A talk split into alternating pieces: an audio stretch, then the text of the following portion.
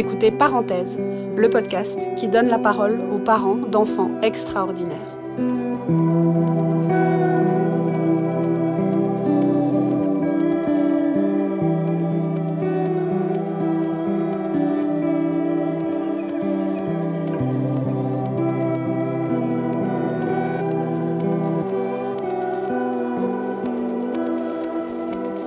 Du jour, j'ai le grand plaisir d'accueillir trois personnes avec nous. Donc, pour commencer, Cédric Blanc, qui est le directeur de la Fondation de Verdeil, Estelle Rouge, enseignante, et Claudine Barindelli, qui est assistante à l'intégration scolaire.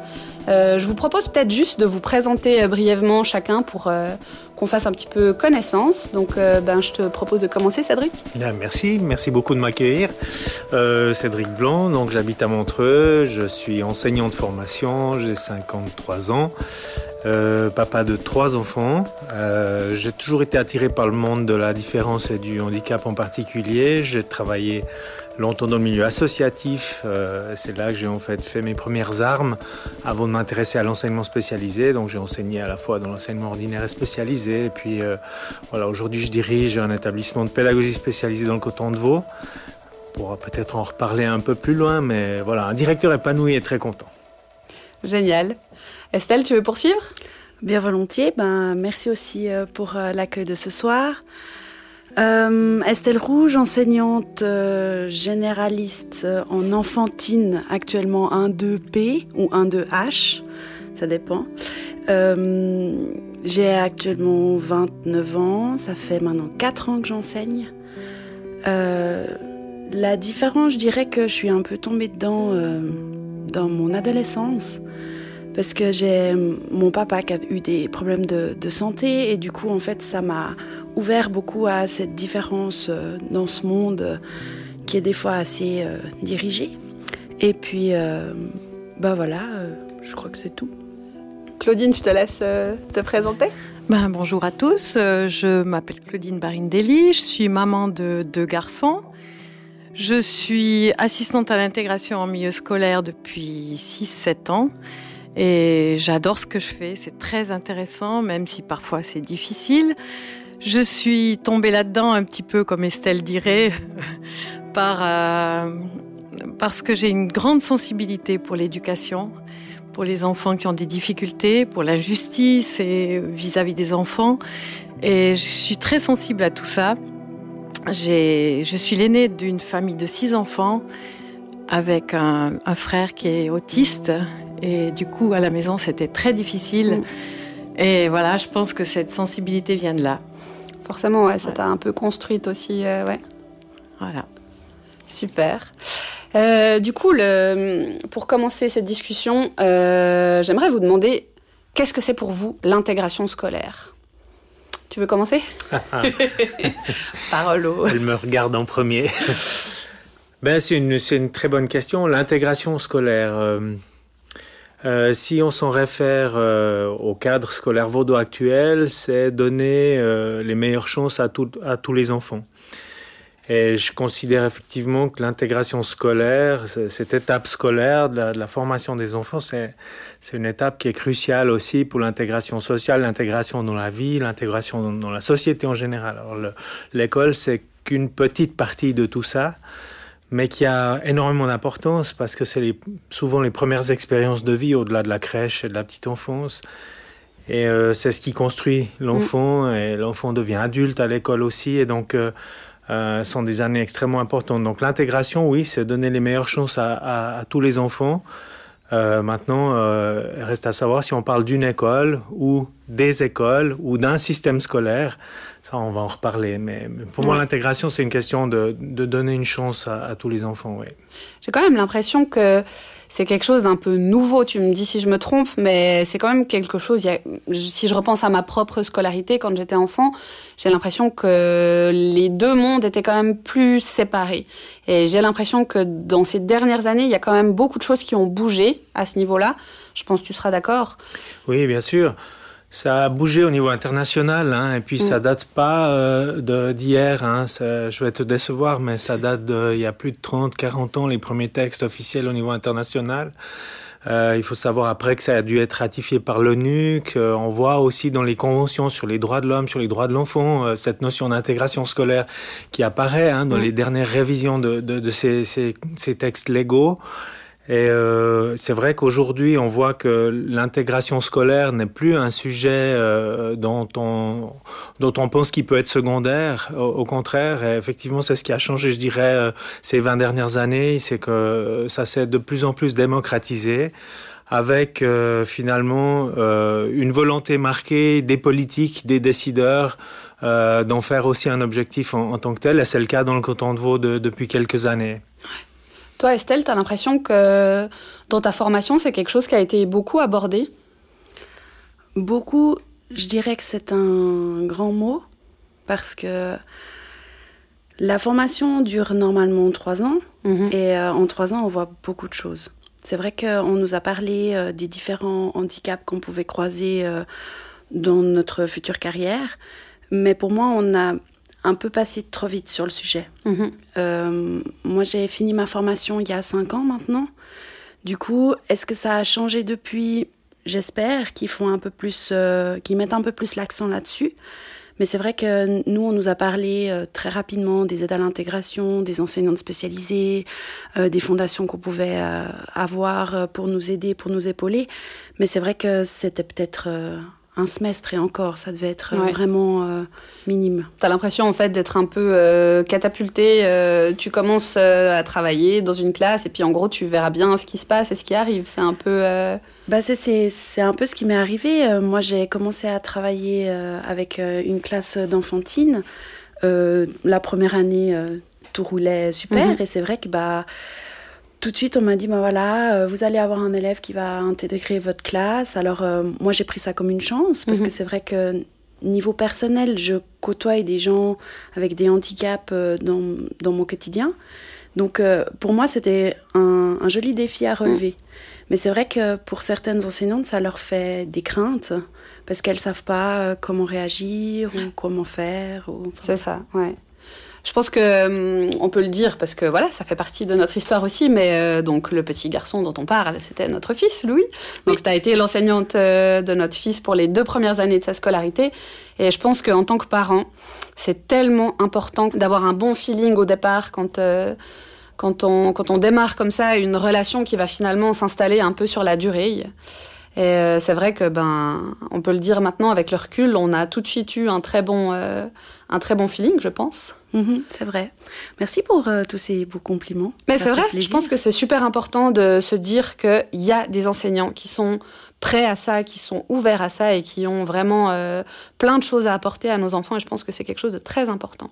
Claudine, si on peut peut-être euh, poursuivre avec toi, comment toi tu vois du coup de ton point de vue à toi, de, de ton rôle à toi, euh, l'intégration scolaire Qu'est-ce qui te semble vraiment important dans le métier que tu fais?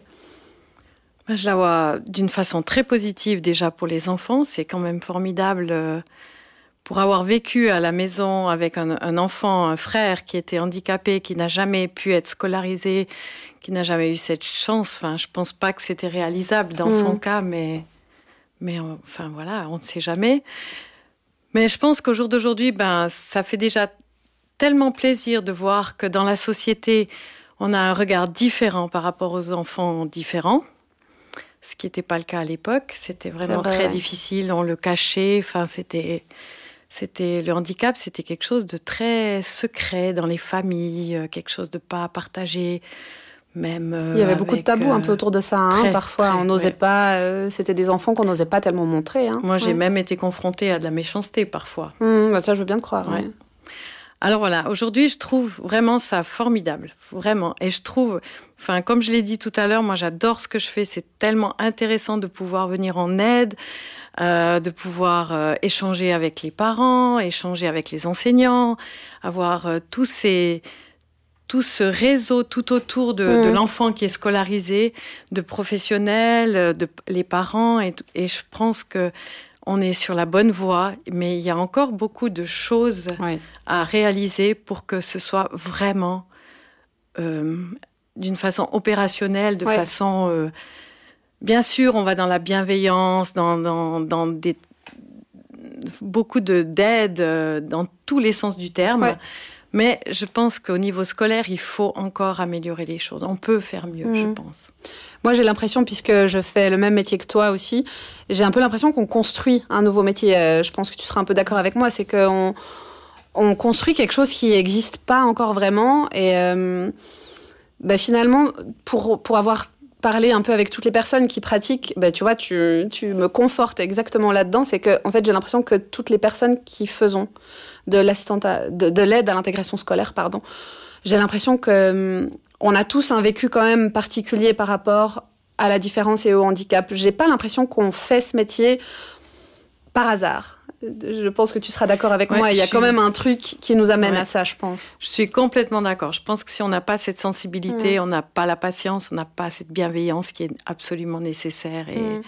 et ça, je suis, je suis convaincue, oui, c'est vrai. C'est ça. Euh, actuellement, je tiens à souligner quand même qu'il y a une formation à la HEP qui a été ouverte dont je fais partie et je me réjouis de finir parce qu'avec ce Covid, c'est ah, vraiment... bien, donc toi, tu as pu vraiment euh, valider euh, cette formation Alors, je ne l'ai pas terminée bah, Enfin, pratiquement valider cette formation, ouais. Ça, c'est chouette. Alors, on est la première volée c'est très... Jusqu'à présent, le début, je trouvais cette formation, ben voilà, je voyais pas trop où on voulait mmh. en venir. Maintenant, ça s'est bien précisé. Il faudrait juste qu'on arrive à la terminer. Quoi. C'est, embêtant. Normalement, Concrètement, tu as hum, l'impression que ça t'a apporté des outils, des choses que tu n'avais peut-être pas forcément? Oui, un petit peu quand même. Et puis, euh, il y a tellement d'échanges avec, euh, avec les autres assistantes à l'intégration, avec les enseignantes qui ont déjà aussi des vécus et. Mm. C'est intéressant, vraiment. Ça, je suis d'accord que c'est un truc. Les pistes qu'on nous donne sont aussi euh, sont nécessaires parce que sinon, il y a des fois, ça aide quand même. Ouais, c'est ça. J'ai ressenti aussi un peu ça. Je pense qu'il y a un côté très fédérateur et finalement, euh, le partage d'expériences avec d'autres personnes qui pratiquent aussi la même chose, c'est ça euh, les clés un peu les plus importantes qui peuvent nous aider euh, à avancer et à trouver les bonnes solutions. Ouais. Euh, si on peut parler peut-être un tout petit peu du, chemin, euh, chemin qu'on fait quand on a un enfant qui arrive euh, en âge d'être scolarisé. Si, si, notre enfant voilà, présente un handicap ou a des difficultés, et puis qu'on sait qu'à un moment donné, l'école va être peut-être un peu plus compliquée pour lui, Cédric, peut-être tu pourras nous, nous donner un petit peu les clés.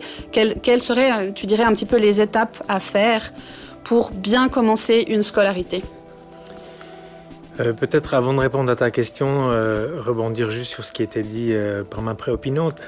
je pense qu'effectivement, tu disais, finalement, on, invente ou on réinvente notre métier quand on est assistante à l'intégration. Mhm. J'aurais tendance à dire que les, pour les enseignants, pour Estelle à côté de moi, pour les enseignants spécialisés, c'est un métier, de, un métier de chercheur, c'est un métier de terrain. C'est le terrain qui, qui, nous apprend aussi beaucoup. Euh, et tu disais, on n'arrive pas dans ce milieu vraiment par hasard. Mm.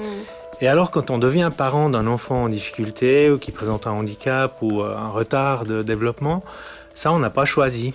Euh, tu le sais mieux que moi.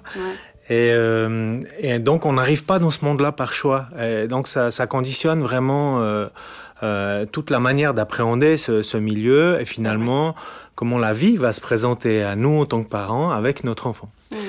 Et euh, ça, c'est important que les professionnels accueillent euh, ces, parents euh, pour les, les, amener sur un certain chemin, les mmh. conseiller, sans chercher à se mettre à leur place. je crois que c'est ça qui est important dans notre système aujourd'hui, et peut-être c'est un petit peu la difficulté qu'on vit dans le milieu scolaire en général, parce que voilà, l'école, c'est euh, voilà, si on regarde dans l'histoire, le régent, euh, c'était un territoire bien gardé. les parents restaient au dehors de l'école, étaient euh, courtoisement invités à certains, à, certains événements scolaires, mais on les écoutait assez peu pour avoir leur avis finalement.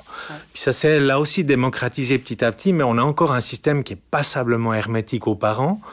Euh, et euh, c'est vrai que... Ouais, Estelle qui fait oui de la tête. Oui, je crois que euh, c'est là une des clés, je pense. C'est là que j'aurais envie de rassurer les, les, parents qui nous écoutent. C'est euh, finalement de leur dire que ben voilà, euh, Estelle s'est présentée tout à l'heure, Claudine aussi, il y a des gens ouverts, il y a des gens formés pour accueillir ses parents. Euh, de notre côté à la Fondation de Verdun, mais comme dans tous les établissements scolaires du canton, il y a des gens qui sont prêts à entendre les parents, mais je dirais que l'école doit encore beaucoup évoluer pour leur donner leur place, leur place de parents.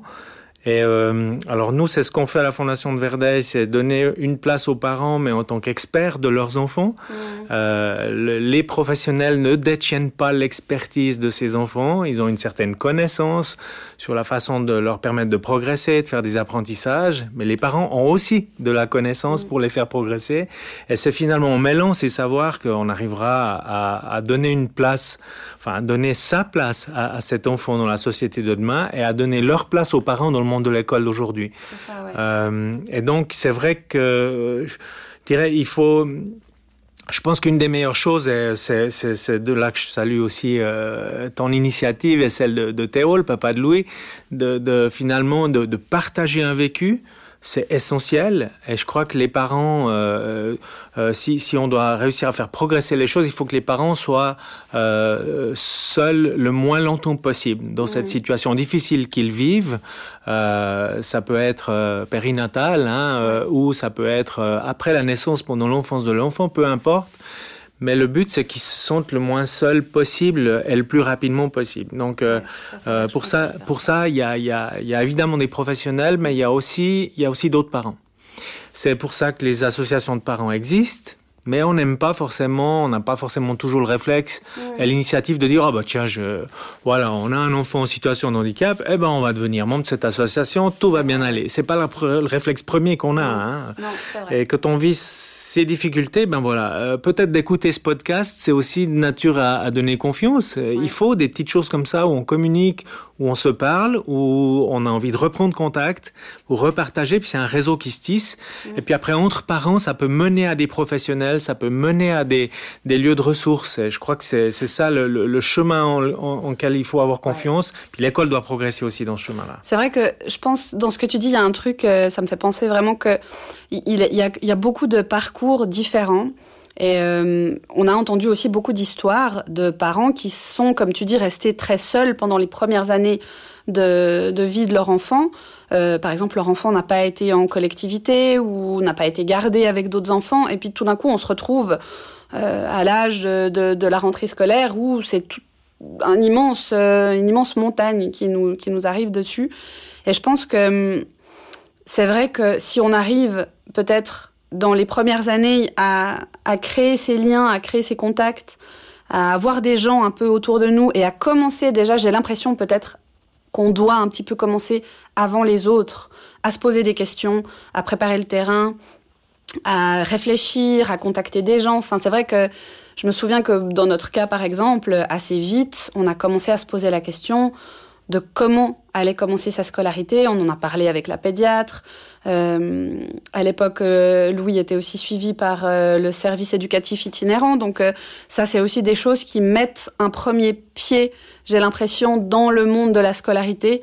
Et je pense que je pense que c'est vraiment, tu as raison, une des clés les plus importantes, c'est d'essayer de ne pas trop rester seul et d'essayer de partager et d'ouvrir un petit peu euh, son horizon mmh.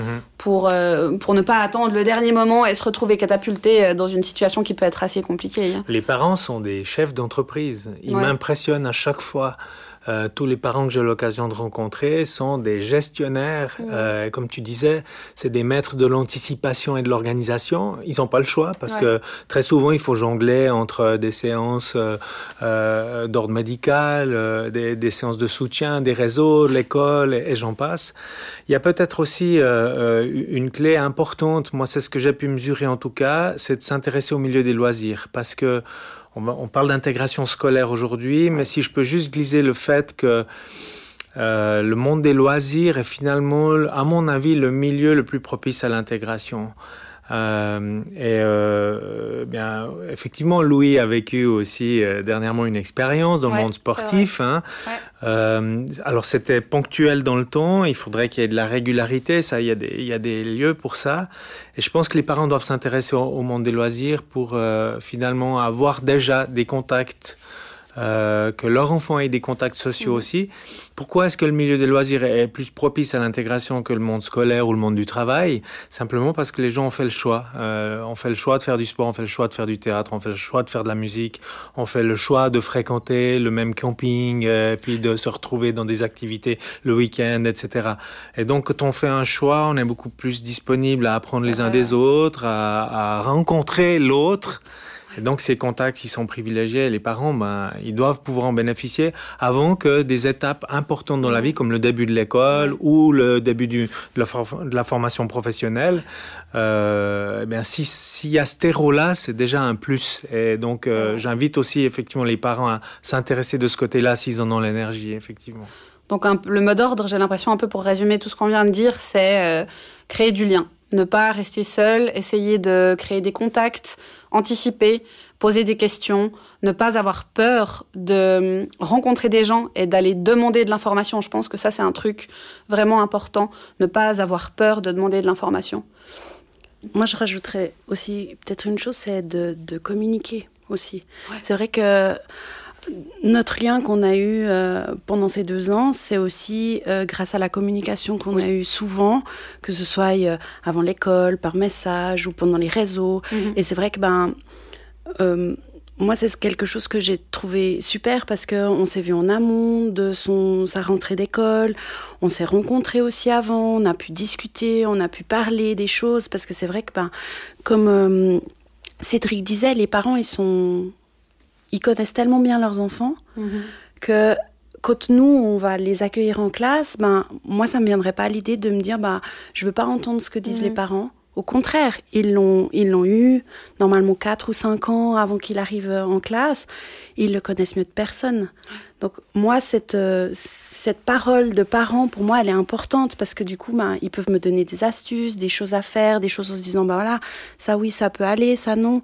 Et puis, euh, bah, du coup, ça peut aider aussi euh, à l'intégration de l'enfant en classe, mhm. que ça se passe aussi plus facilement pour lui ou pour elle. C'est vrai que je pense qu'on a un petit peu cette cette, euh, cette, cette, idée que l'école, ça appartient aux enseignants et que les parents sont justement un peu à côté de tout ça. Mais j'ai l'impression que nous, en tant que parents d'enfants euh, un peu différents, finalement, on a un rôle peut-être un peu plus important dans le sens où, en tout cas, ce que nous, on a ressenti avec Théo, c'est que on peut pas juste amener notre fils à l'école et puis voilà, on doit vraiment, euh, il y a une implication qui est différente, il y a une intensité de communication qui est différente. On peut, voilà, on doit beaucoup plus communiquer, on doit beaucoup plus euh, faire l'effort de trouver des solutions, etc. Et je pense être vraiment beaucoup dans le dialogue, peut-être plus que d'autres parents. Et c'est là où c'est vraiment important, je pense, c'est de trouver une équipe qui fonctionne. Et je pense que de développer un lien solide et solidaire entre les enseignants, l'assistante à l'intégration et les parents, c'est un petit peu la clé d'un bon début de scolarité. Et j'ai cette sensation que souvent, si on commence bien, le, le chemin est plus facile d'une certaine façon. Euh, même, pour, même pour nos enfants, euh, un bon début de scolarité, ça leur donne confiance, ça les pose un petit peu, ça, ça leur donne... Euh, euh, ça leur donne un petit peu foi en, l'avenir, j'ai l'impression. Et je pense que c'est vraiment important de se poser tous ensemble et de d'oser vraiment communiquer pour bah voilà, le bien de nos enfants et pour les aider vraiment à débuter dans des bonnes conditions. Euh, je regarde Claudine, je pense que euh, le lien entre l'assistante à l'intégration et les parents, c'est un lien encore un peu différent. C'est que la sensation que moi j'ai eue, c'est que on, était plus dans, dans une relation. Euh, comment expliquer ça?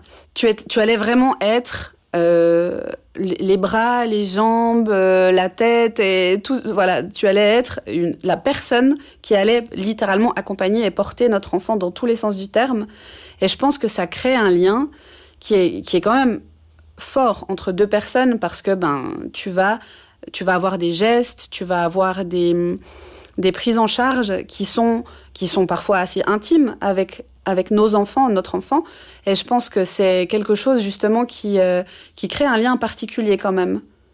Oui, c'est vrai. Et, et je trouve que c'est aussi très, très important que les parents nous fassent confiance parce que on a vraiment, comme tu le dis justement, on a des, des liens qui sont complètement différents mm. par rapport au personnel de, de dans l'enseignement. Mm-hmm. On a d'autres attentes aussi. On n'est pas, enfin voilà, on est plus. Euh, on a un petit peu les mains des parents. C'est ça, ouais. oui, c'est vrai ce que tu dis. Vous êtes le prolongement de nos bras dans la classe quand on n'est pas là, finalement. Ouais. Et je ressens, en tout cas en début d'année, je trouve que c'est très important ce qu'on disait avant, de bien préparer l'année scolaire et que l'assistante à l'intégration soit aussi dans le dans le, le train du, de la préparation de, bien sûr. de l'année scolaire parce que voilà, les parents, ils doivent absolument nous faire confiance, nous mhm. bien nous, nous, connaître déjà un petit peu. Ça mhm. aide. Le, contact, le premier contact est très important. Bien sûr. Et puis euh, d'avoir tout.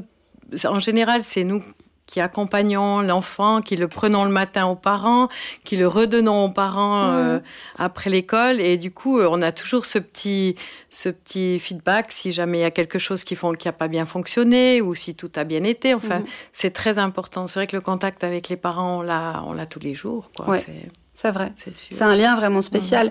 Et je pense que ben, une des clés aussi de de la réussite de tout ça, c'est aussi d'avoir un bon binôme entre euh, l'enseignant, l'assistante à l'intégration, parce que finalement, euh, ben pareil, pour vous, c'est un travail d'équipe, comme nous, c'est un travail d'équipe, vous aussi, c'est un travail d'équipe. Et vous n'avez pas le même rôle, et vous n'avez pas les mêmes les mêmes attentes, et vous n'avez pas les mêmes besoins, entre guillemets, mais je pense que ben, tu, tu seras d'accord avec moi, je pense que vraiment la clé de tout ça, c'est d'avoir un binôme qui fonctionne bien. Et... Euh, d'être complémentaires, j'ai l'impression. Finalement, c'est, on est, vous êtes deux personnes complémentaires. C'est vrai que c'est, je pense, pas facile tout le temps de trouver un bon binôme, mais que ce soit dans n'importe quel travail. Donc euh, c'est vrai qu'une fois qu'il y a un bon binôme, euh, on espère qu'il va durer mm. longtemps. Mm-hmm. Mais euh, c'est vrai que ben, dès qu'on a la, la, même idée, où on veut, par exemple, ben, pour lui, on, on voulait l'amener avec Claudine à un certain endroit et on avait les deux la même vision. du coup, c'est vrai que ben, ça facilite parce que on, on se pose pas la question de se dire ah bah est-ce qu'on fait comme ci, est-ce qu'on fait comme ça? Bah non, on, on a la deux, enfin on a les deux la même vision et on se dit bah voilà, on veut l'amener là comment on fait, on trouve des solutions, puis du coup, notre énergie, elle est mise pour trouver des solutions et pas euh, pour euh, se contredire ou alors aller à l'inverse de l'autre. Et du coup, bah, ça nous permet d'avancer euh, beaucoup plus vite, du coup. Et puis c'est primordial pour le, bien-être de l'enfant qui est intégré à l'école, parce que si on perd du temps à, régler nos divergences avec la maîtresse, ça fonctionne pas. Au bout d'un moment, c'est l'enfant qui va en pâtir. Hein. C'est très important, ça. L'équipe autour de l'enfant, c'est très important. Moi, je me souviens en tout cas qu'il y a quelque chose qui m'a énormément soulagée euh, quand euh, Louis a commencé l'école. C'était cette idée de se dire qu'il y a d'autres personnes que nous qui allaient l'aider à avancer. Et quelque part, c'était une sorte de soulagement de se dire oh, waouh, on n'est plus tout seul responsable de son développement entre guillemets, de là où il va aller. Et c'était c'était vraiment presque un peu reposant de se dire ah bah voilà, il y a d'autres personnes qui vont lui apprendre des choses, qui vont lui apporter des choses. Et je pense que hum, ça, c'est un truc aussi en tant que parent. En tout cas, c'est comme ça que nous, on l'a ressenti. C'est vraiment, euh, il faut vraiment trouver une équipe qui nous donne cette sensation-là. Ça veut dire vraiment de se dire ah ben cool, il y a d'autres personnes qui vont nous aider et on n'est plus les seuls responsables parce que souvent on a passé les premières années de nos vies de parents à littéralement porter nos enfants euh, à bout de bras et euh, c'est parfois fatigant, c'est parfois épuisant euh, et d'avoir vraiment tout d'un coup d'autres personnes qui vont l'aider à avancer, qui vont lui apprendre à lire, qui vont lui apprendre à écrire, qui vont lui apprendre à se comporter. Dans la société, qui vont lui apprendre son métier d'écolier, comme on dit, euh, je trouve que c'est un grand soulagement quand même. Et euh, je pense vraiment que c'est important de, de, dire ça aussi aux parents. C'est que à ce moment-là, peut-être qu'on a peur, peut-être que ça nous fait un peu peur de lâcher notre enfant, mais finalement, heureusement qu'on lâche un peu et heureusement qu'il y a d'autres personnes qui nous aident parce que ben voilà, c'est c'est un travail d'équipe. C'est on peut pas porter à bout de bras toute notre vie nos enfants tout seuls.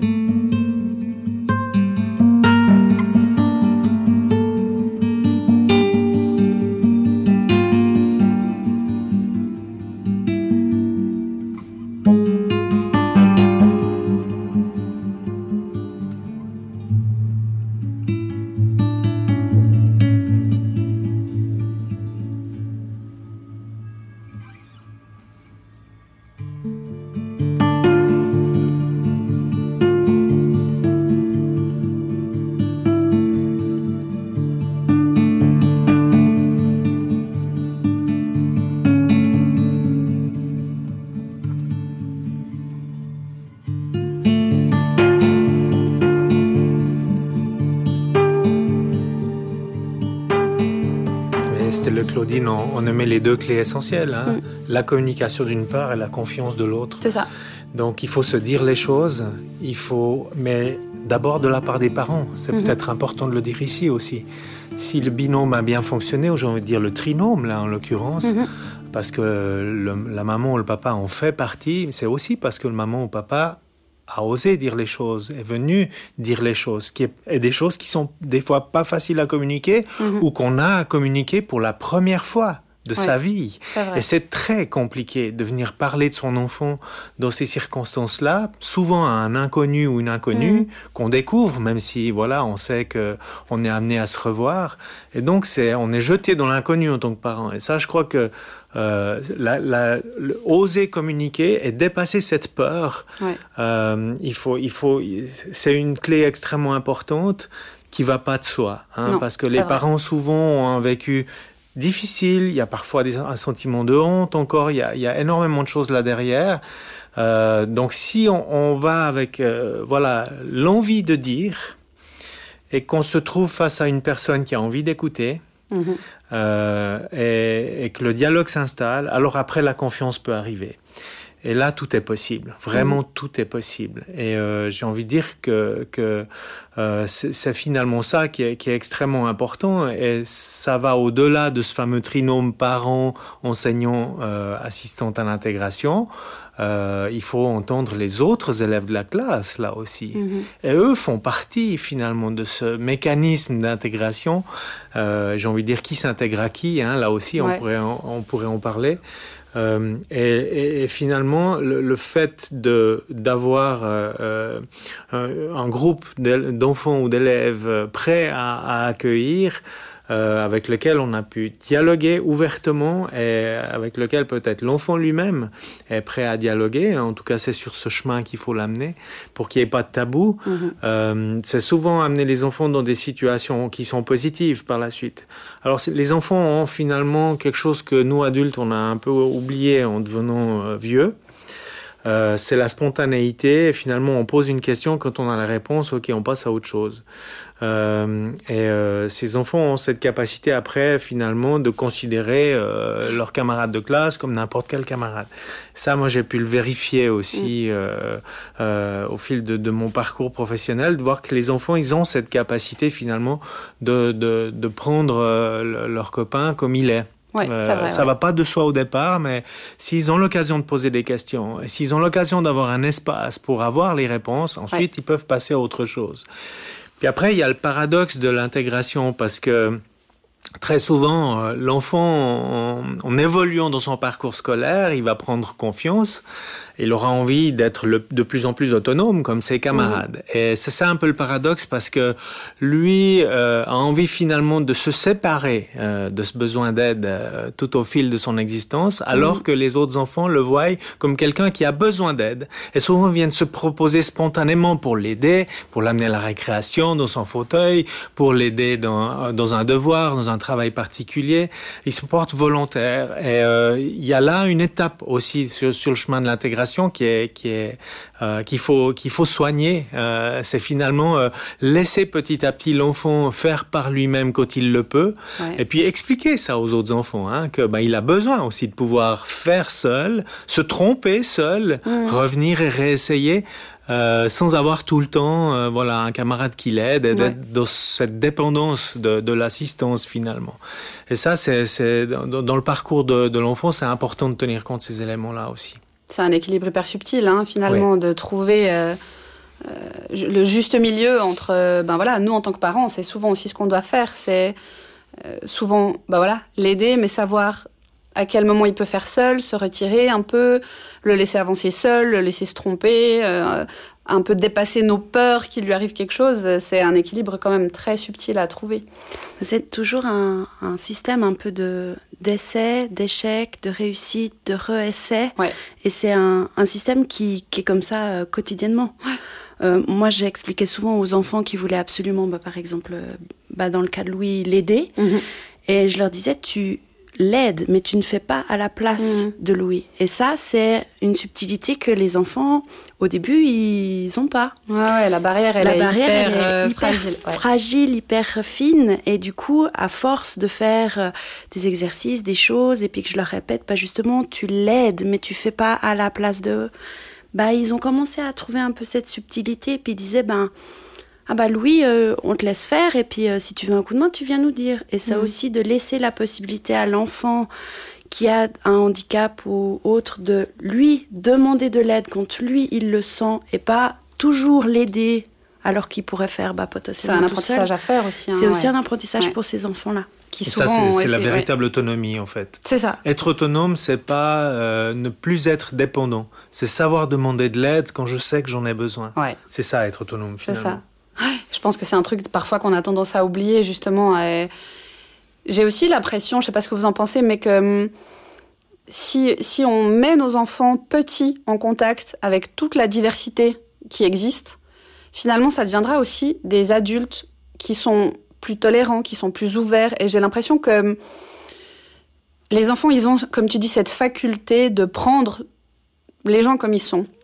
Ils posent des questions très directes, parfois des questions qui peuvent être blessantes pour nous, les adultes, parce qu'on les reçoit avec notre, nos Avec nos yeux d'adultes. ouais. Mais finalement, comme tu dis, une fois que la question est posée, ok, c'est bon, et on passe à autre chose.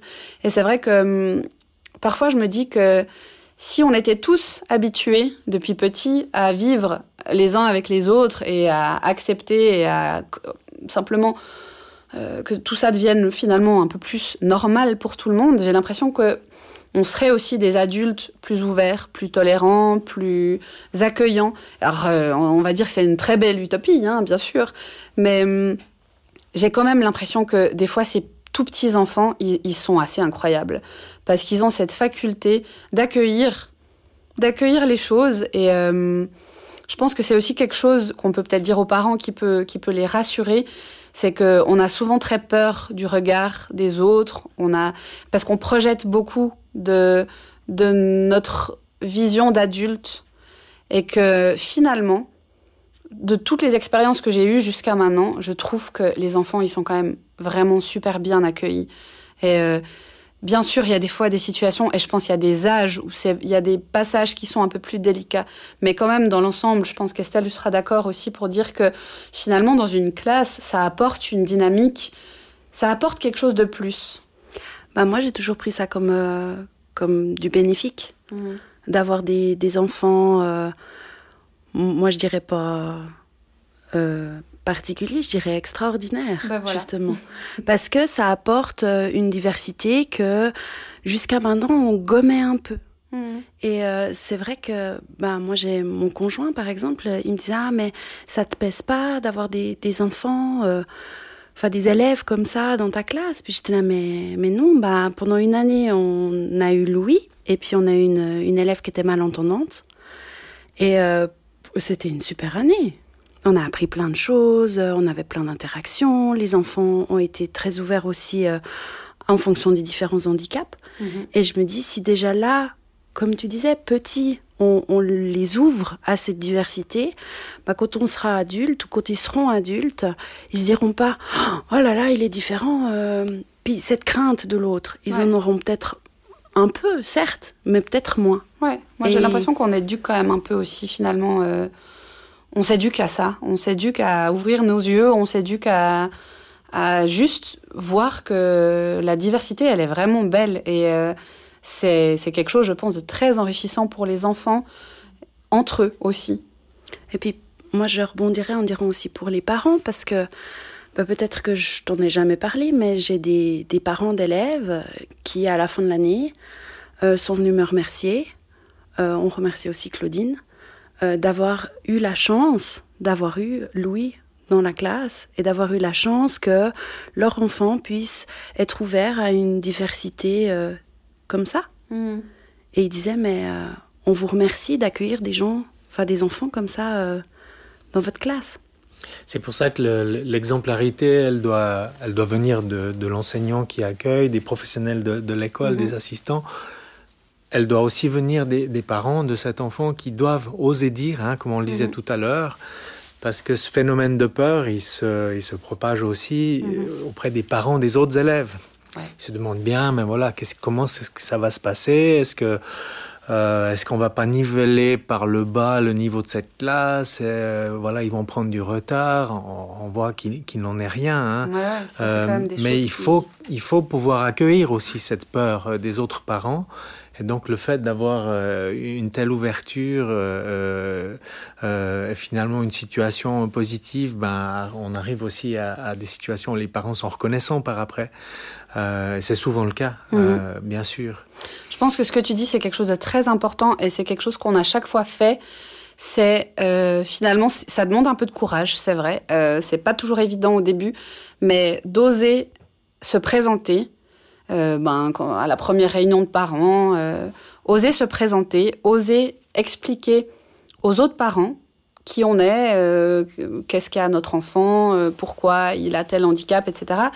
Et en fait, on s'est rendu compte que de faire ça, c'était finalement, c'est le début de la relation qui se crée à ce moment-là. C'est que si on dit rien, eh ben, ça laisse la porte ouverte à toutes les suppositions, à toutes les, euh, toutes les histoires qui circulent. Et finalement, juste le fait d'oser se présenter, présenter notre enfant, finalement, ça ouvre le dialogue. Et c'est vrai qu'on s'est toujours rendu compte qu'après, ben, spontanément, les autres parents, ils venaient nous poser des questions, on discutait, puis il y avait toujours un, un échange qui était quand même vraiment accueillant et bienveillant. Et on a aussi fait ça avec les enfants, tu te souviens Estelle, Oui. où euh, bah, parfois ça peut être par exemple un thérapeute qui vient, nous on trouvait par exemple que l'ergothérapeute de notre enfant c'était... euh, une personne qui était hyper bien placée pour venir expliquer aux enfants, se mettre à leur hauteur et leur raconter pourquoi Louis est un petit peu différent. Et euh, je pense que ça aussi, c'est une clé euh, qu'on pourrait qu'on pourrait donner, de dire que voilà, il faut oser se présenter, il faut oser présenter notre enfant, parce que finalement, une fois qu'on l'a fait, on a un petit peu brisé la glace et le dialogue peut commencer, les relations peuvent commencer, euh, les échanges peuvent commencer. Je pense que ça, c'est quand même un truc. Et je, ben, de la part des enseignants, euh, c'est quelque chose de très important, je pense, à faire avec les parents en binôme, c'est de donner cette place pour pouvoir présenter l'enfant et euh, ouvrir le dialogue. Moi, je trouve que ça désamorce beaucoup cette, euh, cette échelle de crainte et de ça, peur, ouais. en fait, qu'il peut avoir par la suite. Et euh, c'est vrai que ben, moi, j'avais aussi un peu détourné ça en disant que ben, Louis, c'était un petit enfant comme un petit garçon comme les autres, qui allait aussi faire des bêtises, qui allait aussi rire à des blagues. Enfin, et c'est vrai que ça avait détendu euh, très vite plein de parents. Et euh, les enfants aussi, euh, je me souviens encore de l'histoire que l'ergothérapeute était venu raconter aux enfants pour expliquer l- la pathologie de Louis. Et euh, il me la réexplique, même quelques années après, en me disant Ah, tu te souviens, la petite histoire qu'elle nous avait racontée pour expliquer pourquoi, comment.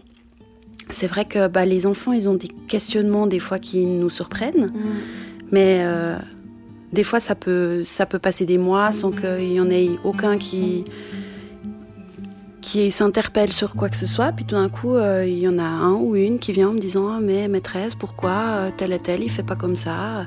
Puis je réexplique parce que ben, ils ont tendance aussi des fois à simplement oublier que bah, des enfants peuvent être différents, qu'ils n'arrivent pas à le faire. C'est pas qu'ils veulent pas, c'est qu'ils y arrivent pas. Et ça aussi, on entend souvent la, la réponse. Enfin, la, comment on appelle ça? L'idée toute faite. Ouais, l'idée toute faite que euh, quand on veut, on peut. Mm. Moi, je suis pas d'accord avec ça. Il y en a qui ont tellement envie et qui peuvent pas Bah, c'est ça. que Ouais. Tout n'est pas qu'une question de volonté. c'est ça. Là, ça, ça s'appelle quoi? une tellement tâche? simple. Moi, j'aime pas trop ça. Ouais, non, je suis d'accord.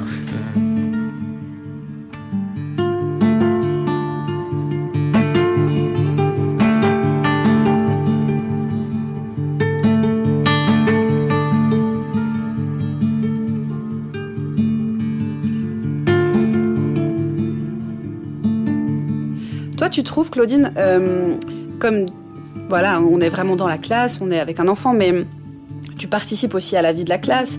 Est-ce que tu as l'impression d'avoir beaucoup discuté avec d'autres enfants, beaucoup répondu à leurs questions peut-être, ou favorisé justement un petit peu la circulation de cette information aussi auprès des, des enfants?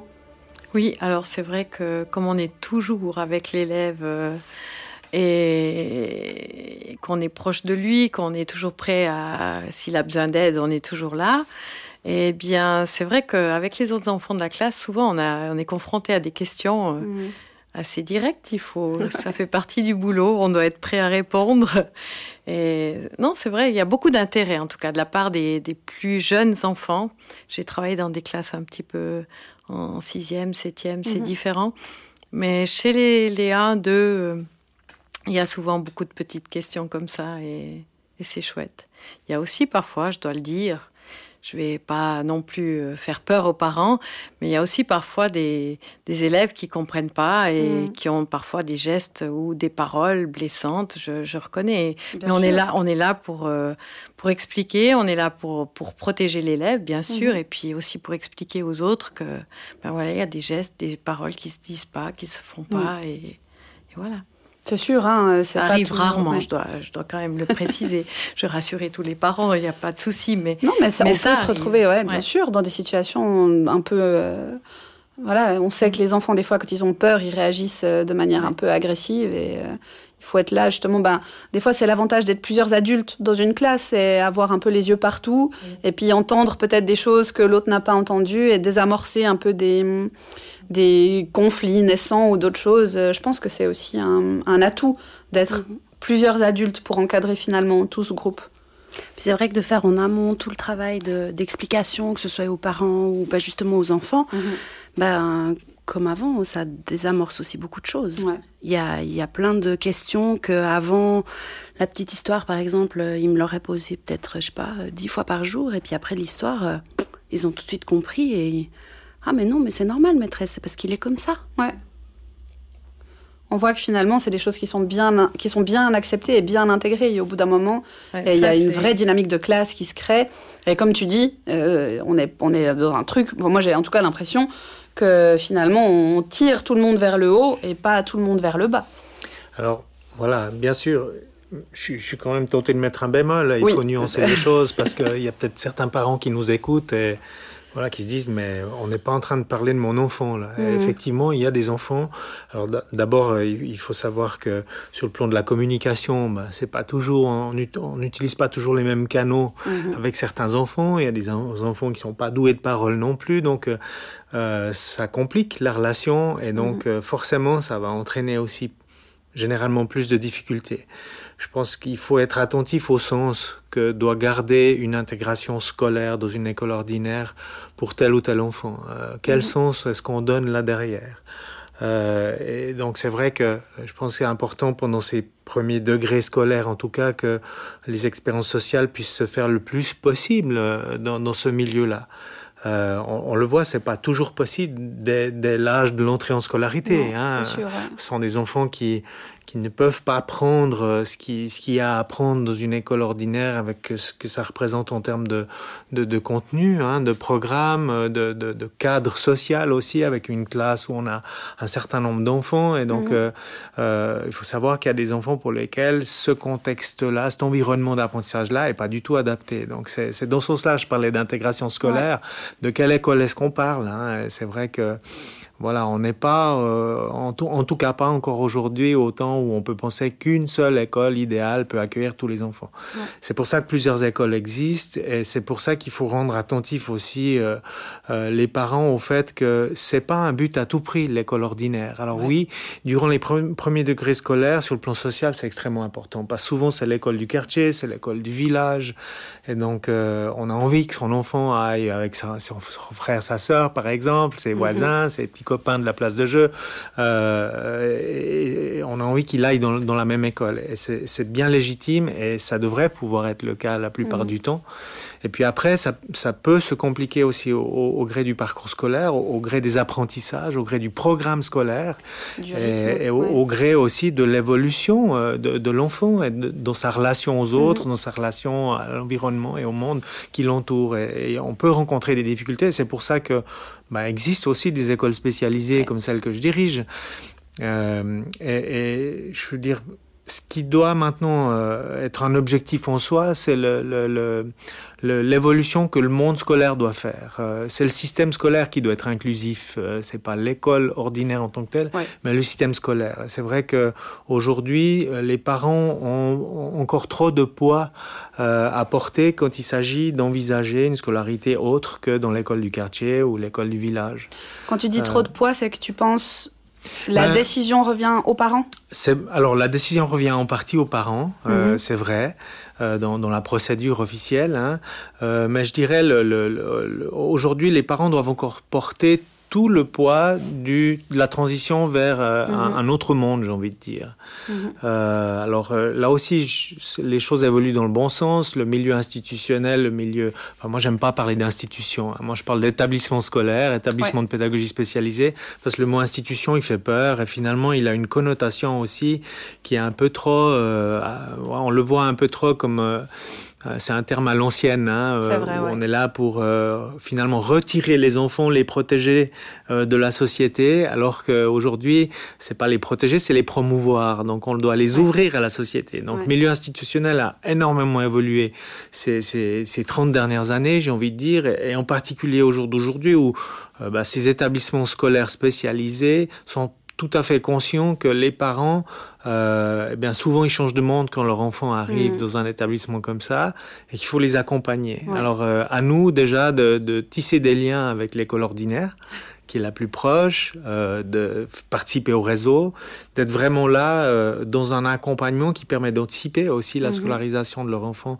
dans un établissement scolaire et faire en sorte que cet établissement scolaire spécialisé il soit euh, suffisamment ouvert mmh. euh, pour euh, continuer finalement à intéresser l'enfant voilà, au monde qui l'entoure et avoir une, voilà, une vie sociale la, la, la plus régulière possible. Mmh. C'est vrai que je pense que c'est quand même un sacré passage à faire. Et je me souviens que c'est une des questions que je t'ai posées euh, il y a quelques mois. Euh, C'était comment savoir à quel moment il faut changer de voie. C'est vrai que c'est une question que nous, on s'est posée en tant que parents, de se dire, ben voilà, l'intégration, c'est chouette. Euh, justement, on l'a dit plusieurs fois, l'intégration, ça ne doit pas être à tout prix. Je pense que c'est une mauvaise idée de penser que c'est à tout prix et qu'il n'existe rien d'autre. Mais en tant que parent, c'est une question que nous, on se posait, c'était de se dire, à quoi est-ce qu'il faut être attentif et comment savoir quand c'est le moment de prendre un autre chemin? Comment toi, tu penses qu'il qu faut envisager ça? À quel moment tu as l'impression qu'il faut, qu'il faut avoir l'alarme qui s'allume en se disant là, il faut peut-être qu'on envisage autre chose euh, Bon, l'élément, l'ingrédient indispensable, encore une fois, c'est la communication et, et, la confiance, comme on disait tout à l'heure. Hein, mmh. euh, donc, c'est avoir suffisamment de dialogue. En plus, pour des enfants qui vont peut-être pas rapporter ce qu'ils vivent à l'école, à la mmh. maison. Euh, donc il faut avoir le dialogue avec les, les, les professionnels de l'école et, et les parents, ça c'est important. Puis après, j'ai envie de dire, euh, je répondrai par un mot, c'est le plaisir. Euh, Est-ce que l'enfant a toujours du plaisir à aller à l'école? C'est la première question qu'il faut se poser. Mmh. Euh, et ça, on, le, on, arrive à le ressentir, le plaisir vécu. Mmh. Euh, et si l'enfant ne ramène rien de l'école, alors il faut s'enquérir du plaisir qu'il éprouve visiblement pour les professionnels qui l'accompagnent toute la journée, ou ses camarades, hein, ou d'autres parents. Mmh. il faut, et, et moi, pour moi, ça, c'est la notion essentielle. Parce que l'enfant qui qui a du plaisir, alors il va être encore plus disponible à faire des découvertes et à apprendre, et donc il va progresser. Mais mmh. si la notion de plaisir, elle n'est pas là, alors là, on, on, commence à rentrer dans de la difficulté. Et on va voir euh, finalement tous les côtés négatifs que l'école euh, peut aussi euh, représenter avec une pression ouais. sur l'enfant, sur les parents, sur un sur l'enseignant qui doit mmh. suivre un programme. Euh, c'est là que l'école doit aussi chercher à évoluer, -hmm. mais, mais on doit malgré tout, c'est une école qui est là pour faire de l'instruction, pour former, limites, ouais, former on, les ouais. enfants. Donc il y a aussi des contenus. Hein, on comprend les enseignants qui doivent suivre un, un, un programme. Euh, il y a peut-être d'autres manières aussi d'envisager euh, certains domaines de ce mhm. programme, mmh. hein, ça c'est certain, mais à un certain moment, si, si, la pression devient trop forte, alors le plaisir disparaît petit à mmh. petit. Et finalement, c'est les premiers signes avant-coureurs qui doivent nous faire penser, mais voilà, est-ce que c'est toujours le bon milieu pour mon enfant ou pas? Mmh. Et si on a l'impression que c'est plus le cas, tu dirais que la première chose à faire, Il faut déjà vérifier si cette hypothèse elle est partagée par les professionnels qui accompagnent euh, son enfant. Ça c'est vraiment important, ces regards croisés, ouais. parce que peut-être que on ça peut pas des fois tous la même vision. Non, puis on n'est pas au même niveau émotionnel non plus. Euh, les, les parents auront une vision de leur enfant qui est pas celle de l'enseignant ou de l'assistante à l'intégration. Donc ces regards croisés ils sont fondamentaux. Euh, et si la vision est partagée, alors effectivement là il faut envisager d'autres solutions. Mhm. Ça peut être plus d'aide dans le milieu scolaire, mhm. ou alors ça peut être euh, ce qu'on appelle dans le canton de Vaud euh, l'accès à des mesures renforcées d'enseignement de, spécialisé. Donc mhm. c'est une procédure qui vise à, à, permettre à un enfant soit d'avoir des, des, voilà, des, des soutiens intensifs au sein de sa classe, soit d'être scolarisé dans une école spécialisée euh, pas très loin de chez lui. Donc la fameuse PES, c'est par là qu'il faut passer, procédure d'évaluation standardisée pour soit avoir accès à plus de mesures, soit, entre guillemets, changer de route. Oui, et ce qui est très important à savoir, et alors je profite de le dire vraiment de manière très intelligible dans ce podcast, ça appartient aux parents au départ de faire cette démarche. Donc la demande doit venir des parents. Absolument. Alors elle peut être déclenchée aussi par un professionnel, mais ce sont les parents qui, qui actionnent le levier, si vous voulez bien. Hein, euh, et donc cette procédure d'évaluation standardisée, c'est l'initiative des parents. Après, mhm. évidemment, ils sont accompagnés, mhm. euh, mais c'est le premier pas vers un changement. Et je pense que pour en avoir beaucoup discuté aussi avec euh, ben voilà des personnes qui gravitent aussi dans le milieu scolaire euh, au niveau euh, ben voilà des doyens qui doivent gérer des réseaux, des choses comme ça.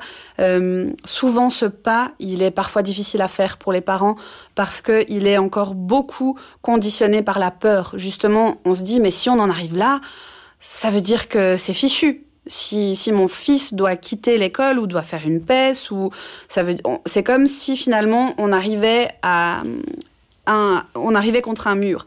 Et j'ai l'impression que il y a beaucoup d'enjeux qui sont verrouillés par la peur. Et euh, comment toi tu dirais qu'on peut essayer de déverrouiller cette peur? Qu'est-ce que tu penses qui fait si peur derrière finalement aux parents? C'est l'inconnu est-ce que c'est parce que c'est quelque chose qu'on ne connaît pas assez? Alors, je, pense que ce qui fait peur, euh, c'est euh, à partir du moment où on prend la décision de retirer son enfant de l'école ordinaire, euh, c'est de s'éloigner d'une forme de normalité. C'est ça, qui fait peur. Que va devenir mon enfant? Est-ce qu'il va toujours être dépendant de moi? Mhm. C'est des questions évidemment légitimes. et donc, ce qui doit être fait dans, dans ces moments-là, euh, ben voilà, j'ai envie de dire, euh, si des parents euh, comme vous qui font l'expérience d'un enfant qui est scolarisé dans un établissement de pédagogie spécialisée, j'en ai régulièrement qui, qui témoignent à l'interne pour dire, mais depuis que mon enfant est scolarisé dans une classe spécialisée, il peut apprendre à son rythme, mmh. la pression a diminué, je le revois sourire, la notion de plaisir réapparaît. Ouais. Et donc voilà, ça peut être ça peut être un chemin. Je dis pas que c'est le chemin, hein, parce que voilà, chaque enfant est différent et je pense que tous les parcours scolaires sont bons à apprendre pour autant qu'ils soient adaptés et qu'ils soient pas dénués de sens pour mhm. l'enfant. Euh, et ça, je pense que c'est ça qui fait peur aux parents, c'est s'éloigner d'une forme de normalité, alors que finalement, euh, on, le voit euh, après des parcours scolaires, même dans l'enseignement spécialisé, des enfants peuvent faire une formation pré-professionnelle, professionnel, voire un apprentissage mhm. et avoir euh, intégré le monde du travail, euh, parfois euh, de manière pleine, parfois en compensation d'une rente. peu importe finalement, cet enfant va trouver sa place dans la société, mhm. notamment dans le monde du travail. Donc le, le parcours scolaire conditionne pas tout et une scolarité ordinaire ou spécialisée ne conditionne pas tout. Donc j'ai envie de rassurer les parents aussi sur ce point-là. J'ai l'impression que les, les parents, quand ils doivent choisir justement de, de changer de route, euh, ont peut-être cette sensation euh, d'échec. Mmh. Parce que ben, leur enfant est pas je mets des gros guillemets, hein, mais mmh. euh, normal, il va pas suivre une scolarité normale, il est différent, puis ça remet encore une couche sur cette différence. Ça remet un peu tout en question finalement. Ça. Ouais. En se disant, ben voilà, on imaginait qu'il pouvait finir sa scolarité de manière lambda, alors qu'en fait pas du tout. On a dû faire des aides, on a dû ben, par la suite après changer de voie, partir dans du spécialisé. Et euh, bah, comme tu disais Cédric avant, c'est l'important c'est quand même ce, plaisir. Mhm. Parce que si on, comme on disait avant, l'intégration à tout prix, euh, si l'enfant il, avance plus, il, il s'épanouit plus, mais qu'on veut absolument le garder dans ce carcan euh, de normalité, Mm. euh, il va être Il va être malheureux. Ouais, il va être malheureux, il va être en souffrance. euh, des fois, il peut avoir du décrochage, du décrochage scolaire par la suite. Ouais. Et euh, c'est toujours cette crainte de plus être à la norme. Mais euh, ces enfants, ils Ouais. sont, ils sont extraordinaires. Le mot extraordinaire, c'est pas ordinaire, C'est ça, justement. extraordinaire, ouais. Du coup, Mais je pense que ça, c'est le plus gros boulot qu'on a, nous, en tant que parents, à faire, c'est à continuellement, entre guillemets, se remettre en question et à essayer toujours de voir la vie avec les yeux de notre enfant. Parce que souvent, c'est nos peurs à nous, c'est nos craintes à nous. Notre enfant, il n'a pas la même vision, il voit pas du tout euh, le même but. Euh, toutes ces choses-là, c'est des constructions qu'on s'est fait en tant qu'adulte. Et euh, parfois, ben, je pense que ça demande beaucoup de boulot, ça c'est sûr. C'est pas du tout facile. Ça nous fait passer par tout un tas d'étapes finalement. Et euh, je pense que la scolarité c'est un chemin et c'est un chemin qui va nous amener à plein d'étapes. Et parfois, voilà, peut-être que l'étape finale ce sera d'accepter que c'est pas ce qu'on avait prévu. Mais je pense que si nous, en tant que parents, on essaye de se mettre à la place de notre enfant et vraiment d'essayer de considérer ce qui est le mieux pour lui et pas ce qui nous rassure nous, je pense qu'on fait déjà une bonne partie du boulot. Mais évidemment, c'est euh, facile à dire et pas toujours facile à faire.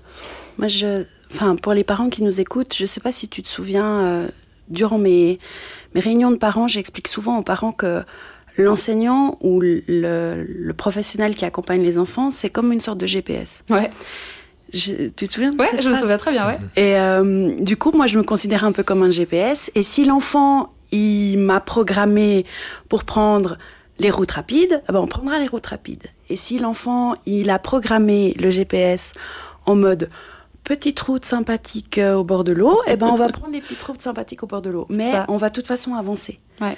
Et euh, pour moi, c'est ça qui est aussi important euh, de, de tous ces professionnels, c'est que, bah, du coup, si ma, enfin, mon GPS, disons, d'enseignante régulière ne correspond pas à votre enfant, Mm. bah, vous pouvez changer de GPS, Mhm. du coup. Mhm. Puis il faudra en trouver un euh, qui accompagne au mieux votre enfant et pas formater votre enfant au GPS. Mhm. C'est, pour moi, c'est différent. Hmm. Claudine, toi, est-ce que justement, qui, toi qui es un, un peu comme ça au cœur de ce lien peut-être un peu plus intime entre l'enfant, les parents, etc., est-ce que parfois tu trouves que c'est un peu plus compliqué d'être peut-être dans ta position parce que justement tu vois tu vois l'enfant, tu vois comment il se comporte la journée, tu vois peut-être qu'il est pas bien, tu vois les difficultés. Et puis est-ce que parfois tu est-ce que tu arrives toujours, tu as l'impression à trouver les mots pour faire le lien avec les parents ou parfois tu as un peu ce sentiment de d'impuissance en te disant ah ben finalement j'ai l'impression de me débattre avec tout ça et de pas de pas réussir à faire avancer la situation? Alors c'est vrai que je suis des, parfois confrontée à des à des, des élèves qui sont scolarisés où pour eux c'est extrêmement difficile et où on voit la situation, l'enfance dégradée Hmm. et où je trouve que justement d'une fois qu'il est scolarisé, on met trop de temps à réagir avant pour trouver une bonne solution Mm. parce que quand il n'y a plus cette notion de plaisir que j'ai aimé entendre tout à l'heure de la part de Cédric, je trouve qu'on doit être attentif. Si cette notion de plaisir ne revient pas, on doit agir et agir vite Mm. parce que j'ai vécu des situations où ça se dégrade et où j'ai ce sentiment d'impuissance, comme tu disais, Mm. où vraiment on peut, on peut rien faire. On est juste là pour, euh, pour consoler, pour, euh, pour retirer l'enfant de la classe parce que c'est une pression extrême pour lui, Mhm. pour essayer de l'aider à, à récupérer. On a parfois aussi en milieu scolaire pas les salles pour euh, pouvoir s'isoler, pour permettre à l'enfant de récupérer Mhm. quand il y a des crises. Et je trouve que là, peut-être que l'école a encore des progrès à faire, si je Ouais. peux me permettre. Mais Ouais, comme tu moi, dis, je pense que c'est un gros paquebot qui, une fois qu'il est lancé, il met Mhm. parfois un peu de temps à virer. Et puis, on a l'impression que tout ce temps-là, c'est du temps, pas perdu, mais c'est du temps qui est difficile, Ouais. en tout cas pour les enfants et les Et parents. puis là, pour, tu parlais des parents, ben justement, euh, parfois, ben, on leur fait euh, des retours, on leur dit, on, on, on ment pas aux parents, on Mhm. leur dit, ben voilà, ça s'est bien passé ou pas. Je l'ai déjà dit tout à l'heure. En général, on est, on est, on voit les choses, on leur dit. Et c'est vrai que je- si je pourrais, si je pouvais passer un message euh, aux parents, euh, ben leur dire que parfois l'école c'est pas la bonne piste et hmm. prenez une autre piste. Il y en a hmm. d'autres, on en a, ça a été évoqué et je pense que c'est très très important que l'enfant se sente bien. Et c'est la première chose qui, qui vient à l'esprit, c'est que sitôt, même nous, si on se sent pas bien dans une situation, ben, qu'est-ce qui se passe? Si vous n'êtes pas bien en allant au travail le matin, vous allez devenir aigri, vous allez devenir malheureux, vous allez il n'y a plus rien qui va fonctionner normalement dans votre vie pour finir parce que mhm. vous n'êtes pas bien. Et les enfants, c'est exactement la même chose. S'ils ne sont mhm. pas bien, ça ça sert à rien de s'obstiner dans une situation où, qui les rend malheureux mhm. et où il n'y a plus cette notion de plaisir. Et je pense que là, on doit agir euh, plus vite, euh, faire attention à ce que l'enfant continue de s'épanouir euh, avec, comme tu disais, avec euh, les petits chemins ou les grandes routes. Mais ouais, c'est Peu importe, mais, c'est très important. Ouais. Le bien-être de l'enfant, euh, je dirais. Je pense que c'est un peu la clé tout. de ouais. tout ce qu'on a dit là, c'est vraiment ça. En fait, euh, en tant que parent, en mhm. tant qu'enseignant, en tant que professionnel, on doit être attentif au bien-être de, de l'enfant et vraiment essayer de, essayer de garder ça à l'esprit. C'est ça le but. C'est primordial pour, euh, pour exploiter le potentiel C'est ça. C'est si, si on ne peut pas le mettre en, à l'aise dans une situation. Il pourra pas, il pourra pas continuer à, s'épanouir. Non, non, ça, on est bien d'accord. Donc je pense que c'est vraiment euh, un point primordial de tout ça, c'est euh, comme tu disais Cédric, ouais, la notion de plaisir, la notion de, de se sentir à sa place et et de la juste place. Ouais. Je pense que ça, c'est quelque chose de vraiment important. Tu, as dit, hein, euh, savoir regarder avec les yeux de son enfant, mm. c'est fondamental. Mm. Et la notion de plaisir, finalement, c'est quelque chose qui peut se percevoir assez facilement. Ouais. Je pense. Ouais, je pense. Soit en direct, soit de manière indirecte par les gens qui sont euh, durant la journée scolaire avec l'enfant. Euh, mais ça, c'est effectivement une capacité d'observation que les parents doivent, absolument avoir. Mm-hmm.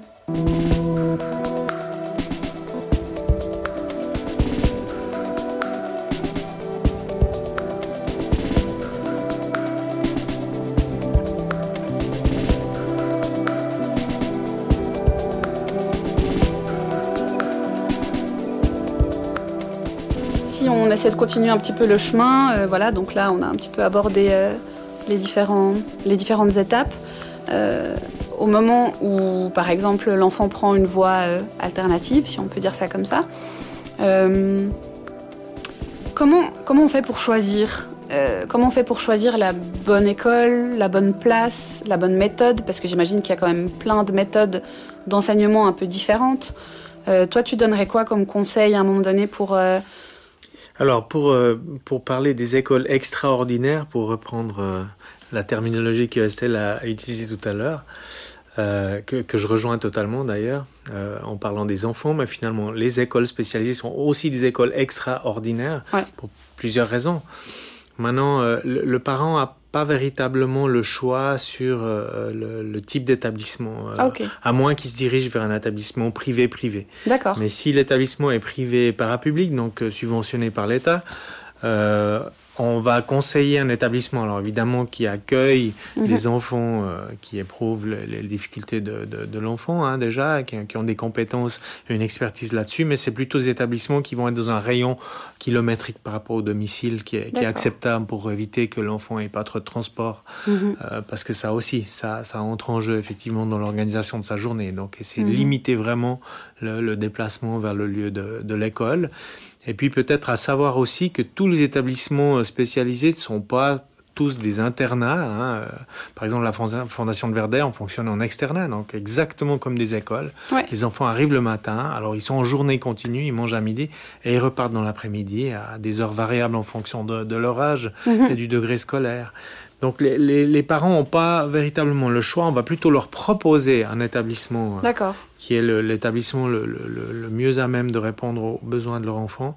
Et puis après, ben voilà, c'est une démarche de, de négociation qui, euh, qui s'entame. En général, euh, des visites sont, sont, réalisées. Il y a déjà une visite d'information qui mmh. engage en rien. D'ailleurs, euh, je le dis ici, n'importe quel parent peut venir visiter nos écoles. Ah, voilà, c'était une question que j'allais te poser justement. Bien sûr, bien sûr. Est-ce que si on est dans une situation un peu bloquée ou on a l'impression de voilà d'être un peu dans une impasse, on a besoin de s'informer parce que on anticipe, comme tu disais tout à l'heure. Euh, les parents doivent beaucoup anticiper. Alors oui, on se pose des questions, mais finalement, cette école, c'est qui, ils font quoi, ils accueillent quel type mhm. d'enfants Nous, on est toujours ouvert à ce genre de visite, parce qu'on a un devoir d'information. Hein. Donc euh, c'est vraiment le mot d'ordre que je donne à tous nos responsables d'école dans le canton, où vraiment, quand on a une demande de visite de la part de parents, on les accueille. Ouais. Ils ont la possibilité de voir le bâtiment, de voir voilà euh, les, les, enfants qui sont là, euh, de discuter quelques minutes avec le responsable. Évidemment, il va pas leur consacrer une demi-journée, mais, mm. mais euh, euh, l'idée c'est d'ouvrir la porte. Ouais. Euh, après, sans garantie d'admission, parce que la scolarisation chez, nous, elle se fait via cette fameuse procédure d'évaluation standardisée, qui elle est diligentée par par le service de l'enseignement spécialisé du canton et qui donc euh, fait suite à une démarche des parents. Mais je pense que cette fameuse, comme tu dis, le fait peut-être d'oser venir faire une visite, ça peut justement jouer sur euh, sur le sur ce qu'on parlait avant. C'est l'idée de déverrouiller cette peur. Un peu, je pense que d'oser franchir le pas. Euh, peut-être que ce c'est pas tout de suite, mais peut-être que ça peut ça peut un petit peu faire réfléchir. C'est peut-être quelque chose qui va lentement euh comme ça maturer dans nos cerveaux de parents et parfois juste, ouais, d'oser, comme tu dis, ouvrir la porte et aller voir ce qui se passe ailleurs. Ça peut donner peut-être aussi euh, des pistes pour se dire, bah, ah bah tiens, ce que j'ai vu là, ça me paraît beaucoup plus adapté à mon enfant, mais je savais pas que ça existait. Je mhm. pensais pas que c'était comme ça. Euh, J'avais l'impression que c'était beaucoup plus euh, difficile ou que. Et je pense que parfois, ben voilà, ça peut, ça peut aider les parents aussi peut-être. Euh, exactement comme tu disais avant, le fait de faire, de, de, de faire comment dire, d'être, de participer à des loisirs, de faire partie d'un groupe ou d'autres choses, ça ouvre les, ça, ça écarte un peu les œillères, ça, ça montre qu'il y a d'autres choses à côté et que ces choses-là, elles sont, elles sont vraiment chouettes aussi. C'est un réseau, hein. les, gens, les gens peuvent se parler entre eux et dire bah, tiens, moi je connais cette école. Euh, c'est aussi pour se rendre compte peut-être que cette école n'est pas faite pour mon enfant. Hein, c'est ça, ça peut conforter, ça peut conforter dans les deux choses. C'est extrêmement important ça. Et donc c'est pour ça qu'on a un devoir d'information à ce niveau. Puis après, il y a toujours un stage d'admission, donc euh, c'est pas parce qu'on pense que cette école peut être la bonne que voilà, ça va se faire automatiquement. L'enfant, il est accueilli pendant mhm. euh, une semaine en général complète pour voir voilà s'il se plaît, s'il si, trouve ses marques, si mhm. on voit comment il se comporte aussi et euh, qu'est-ce qu'on va pouvoir lui apporter. Mhm. Donc ça se fait petit à petit, ça se construit petit à petit. Est-ce qu'il existe des, on a toujours un peu l'impression que chaque pas est euh, irréversible. Mais est-ce qu'on revient en arrière parfois dans certaines situations? Est-ce qu'il y a des passages dans des écoles spécialisées, puis ensuite des enfants qui reviennent dans le circuit standard? Est-ce qu'il existe encore des portes qui communiquent dans les deux sens ou à un moment donné, quand on avance dans un chemin, on recule pas?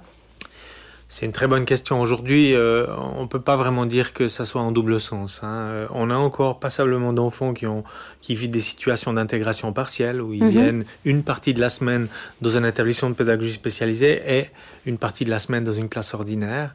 Euh, mais un enfant qui fréquente une école spécialisée aujourd'hui, généralement, il, il, rejoint assez difficilement une, une, classe ordinaire. Mhm. Par contre, par la suite, euh, au sortir de l'école, alors là, euh, il y, a, différentes voies possibles, euh, que ce soit la transition école-métier, il y, a, y, a, vraiment voilà, une suite, hein, parce que les parents se rendent très vite compte de... Enfin, c'est un souci qui est manifesté de plus en plus tôt chez les parents. Hein. Moi, je le constate maintenant euh, de, depuis dix ans que je, suis directeur, j'ai l'impression que chaque année, les parents euh, anticipent encore plus. Et aujourd'hui, des, des, parents d'enfants d'école primaire euh, cherchent déjà à, à, savoir, mais que va devenir mon enfant à 16 ans lorsqu'il mmh. va quitter la scolarité obligatoire Et comme je les comprends. Mmh. Évidemment, on a envie de savoir. Euh, c'est clair que je peux pas nier. C'est voilà. des questions qu'on s'est posées aussi. C'est ouais. évident. Et donc, on est là pour y répondre aussi. Mmh. Euh, et euh, c'est là que c'est important. Alors, on le fait à l'interne pour les parents de nos élèves déjà, où on les informe, on les met en contact avec les professionnels qui accueillent les jeunes des saisons. Euh, ils voient exactement qu'est-ce qu'il y a euh, par la suite. Et il y a des multiples chemins. Hein. Je reprends l'idée du GPS. Hein. c'est vraiment ça. Les routes, il y en a, il y en a plusieurs possibles. Donc, euh, il, y a, il y a des possibilités. Et puis c'est vrai que euh, les parents, ils, doivent euh, finalement avoir ces informations le plus tôt possible. Mhm. Là aussi pour s'informer, anticiper. Mhm. Euh, finalement, on a beaucoup parlé de communication et de dialogue aujourd'hui, mais euh, je crois que c'est vraiment ce qui appartient aux parents au départ et il faut mhm. oser. Il faut vraiment oser. Puis après, ben, on va aux informations et moi je remarque les familles, les parents qui osent demander, qui osent poser des questions, qui prennent le téléphone ou qui écrivent, ben, ils obtiennent des réponses et ils arrivent à avancer progressivement. Ils, ils, sont mieux à même d'accompagner leur enfant. En fait, en tant que parent, on doit vraiment être proactif. On peut pas, euh, on peut pas laisser faire. On peut pas laisser entre guillemets euh, laisser voguer le bateau. Il faut vraiment. J'ai envie de dire, c'est valable pour tous les parents. ça, c'est évident. Mais euh, puisqu'on parle d'enfants euh, à besoins particuliers, euh, c'est sûr que là, la dimension, elle est encore autre. Mm. Parce qu'il y a effectivement, tu, tu, me disais, mais quel, quel poids ils portent finalement les parents mm-hmm. bah, Ils portent un poids énorme. Hein. Et mm. donc, si on peut les soulager par le fait qu'ils osent dire et ils osent aller demander, souvent on obtient des réponses et voilà, on se décharge un petit peu quand on a Je des pense aussi qu'en tant que parent, on peut avoir cette crainte d'avoir peut-être baissé les bras trop vite en se disant mais mince peut-être que si on avait continué si on l'avait un peu plus poussé euh, je pense qu'on a aussi quelque part on doit aussi tout le temps composer avec ce, cette espèce de culpabilité de savoir si on en fait assez si on en fait trop euh, et puis peut-être ouais d'avoir un peu peur finalement de de pas avoir assez persévéré ou d'avoir trop vite changé de voie et je pense que ça, c'est un truc ben, dont nous, on doit essayer un petit peu de se détacher. C'est de se dire que finalement, ben, on fait tout ce qu'on peut, le mieux qu'on peut, avec les armes qu'on a, avec la force qu'on a, avec euh, l'entourage qu'on a aussi. Et euh, je pense qu'il y a quand même une forme de peut-être de culpabilité en tant que parent qu'on peut un petit peu euh, traîner parfois de se dire ben voilà c'est un ça rejoint un petit peu ce que je disais au début, cette espèce de soulagement qu'on peut parfois ressentir quand il y a d'autres personnes qui viennent rajouter leurs bras. On se sent un peu, voilà, on a un peu plus de force. Et euh, ben voilà, finalement, certaines décisions, certaines clés importantes, elles appartiennent aux parents. Et c'est vrai que ça demande parfois beaucoup de courage et euh, ouais, d'oser se dire, ben voilà, c'est comme ça, on y va et c'est son chemin et ne pas avoir peur de ne pas avoir assez fait. Je pense que parfois, en tant que parent, on doit dépasser ça. La peur de ne pas faire assez. Euh, si je peux rebondir là-dessus, mais peut-être plus par ma, mon expérience personnelle par rapport avec euh, mon vécu familial. Mhm. Mais euh, jamais rien n'est perdu. Juste dire aux parents que il y a plusieurs chemins, il y a plusieurs pistes, et il faut se donner le temps et je pense que tous les parents de tous les enfants ont besoin de se projeter dans l'avenir par rapport à, par rapport euh, soit avec un enfant qui a des difficultés ou pas. Hein. tous les parents, on a besoin de d'imaginer ce qu'il sera plus tard, mmh. qu'est-ce qu'il va faire et tout ça.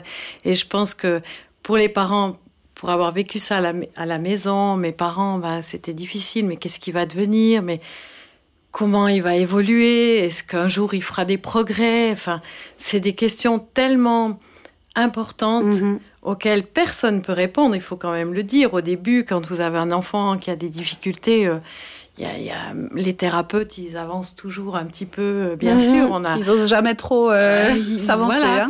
parce qu'ils sont tous différents.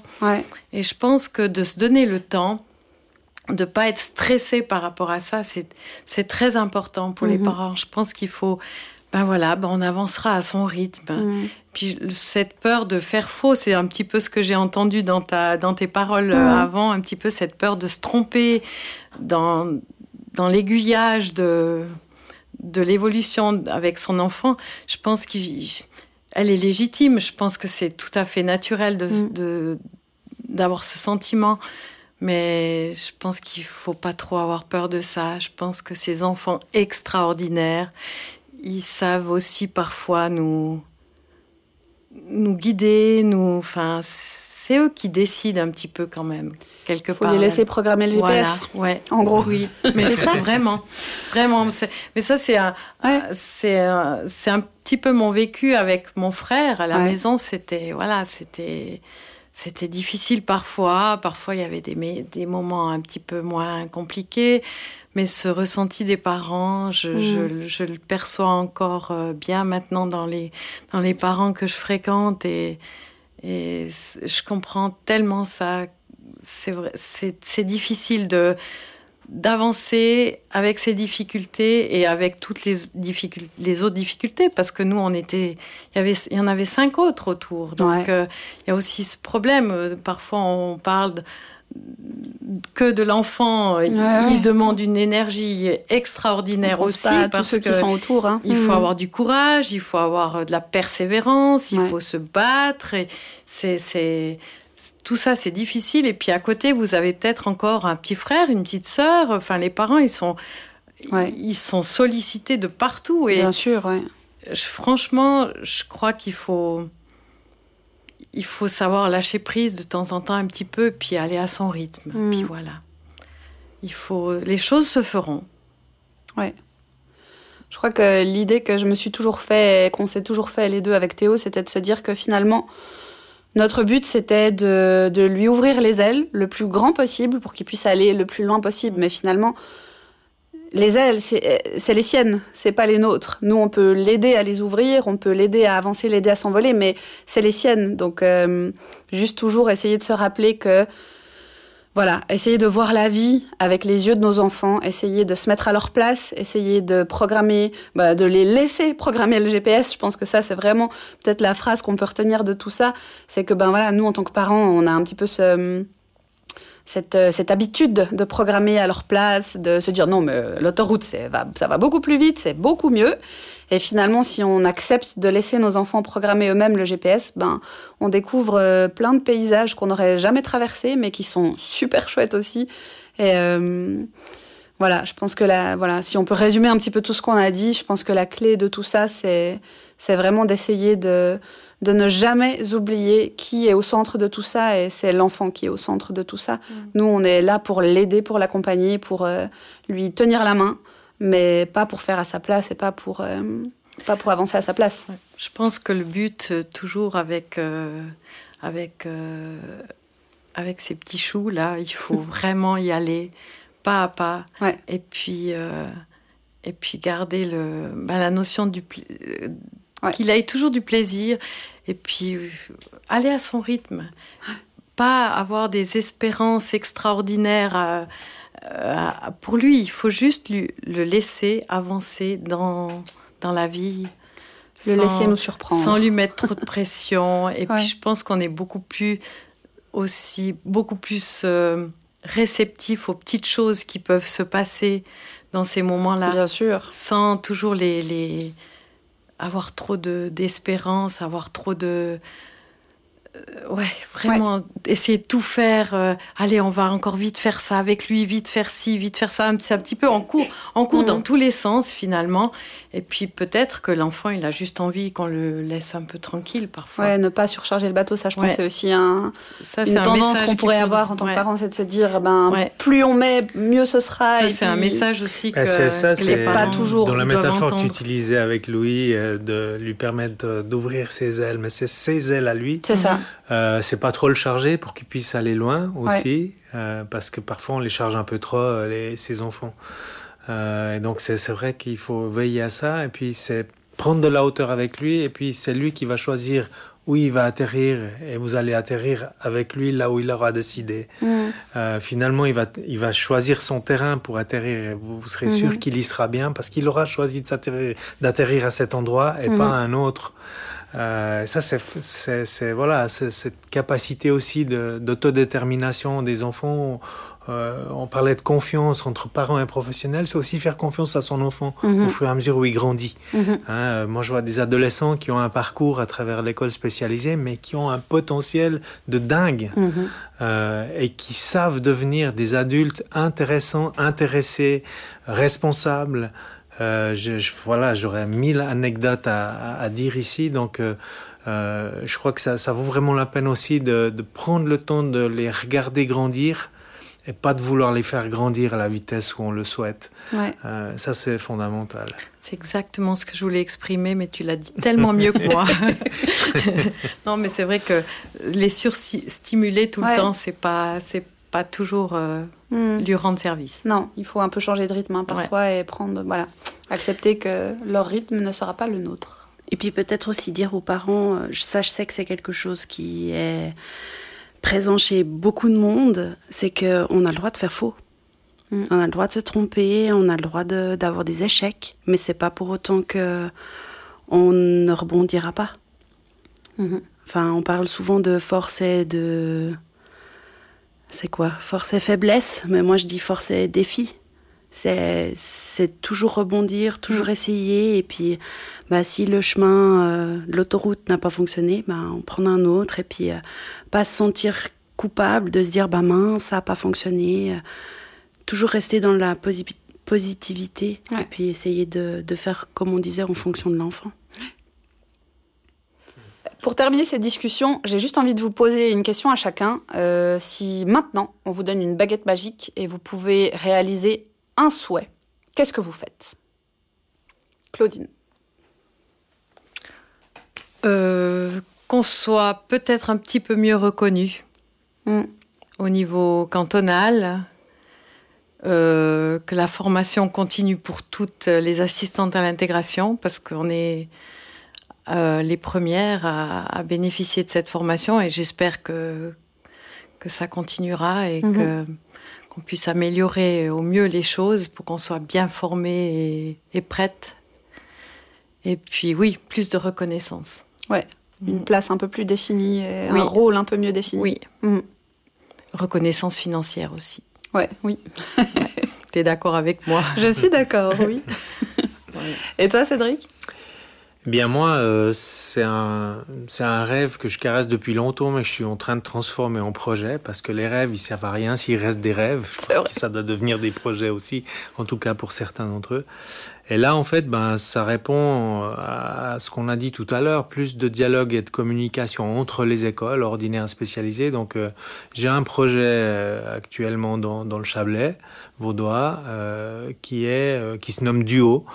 C'est un projet qui consiste à réunir deux écoles sur un même site scolaire, dans deux bâtiments, donc un bâtiment pour une école ordinaire, primaire, et un bâtiment pour une école spécialisée de la Fondation de Verdeil. Et le but, c'est pas que ces deux bâtiments, voilà, cohabitent, mais qu'il y ait une vraie synergie, une collaboration pédagogique, qui, que ça, qu'on en fasse un lieu social aussi euh, pour le village et pour euh, pour, euh, pour les alentours, euh, d'abord pour euh, les enfants, bien sûr, mais aussi pour les professionnels, pour les parents. Euh, avec euh, de l'accueil parascolaire, Euh, il y a déjà une UAPE sur le site, donc elle serait Mhm. intégrée. Des activités associatives.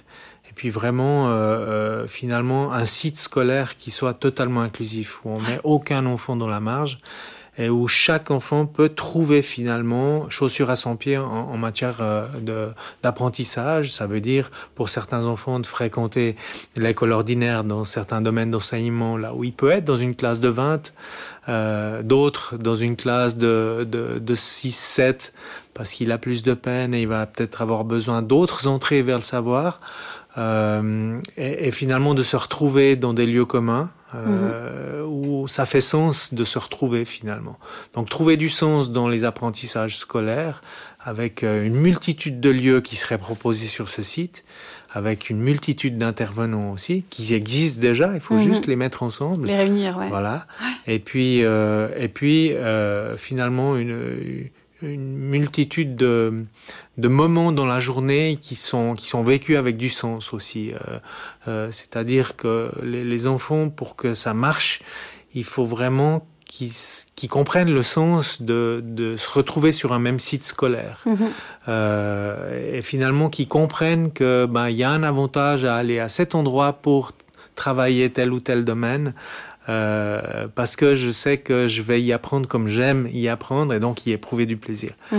Euh, donc être moins sous pression dans, dans, dans ce lieu-là. Donc c'est de pouvoir vraiment euh, jouer avec euh, ce potentiel que l'école vaudoise a déjà aujourd'hui depuis, depuis des dizaines d'années. Euh, la fondation de Verdeil, elle a, elle a 63 ans cette année. Donc, euh, ce savoir, il existe, mais on l'a jamais mis en commun. Donc, ça, c'est vraiment quelque chose que, que j'ai envie de, de, pouvoir développer avec le concours, évidemment, des professionnels, parce que mhm. c'est pas tout d'imaginer le projet, mais il faut après des professionnels pour le porter. Et puis, euh, le dernier mot, c'est à l'intention des parents, parce que créer un site comme ça, c'est d'abord pour les parents amener tous leurs enfants au même endroit, à l'école et Dieu sait si c'est important, euh, mais aussi trouver sa place de parent. Donc, euh, d'en faire un lieu communautaire où les parents sont les bienvenus pour y jouer leur rôle. Euh, avec des moments où ils sont bienvenus, puis des moments où ça leur appartient plus parce que ce sont les professionnels de mhm. l'école qui gèrent ces moments-là.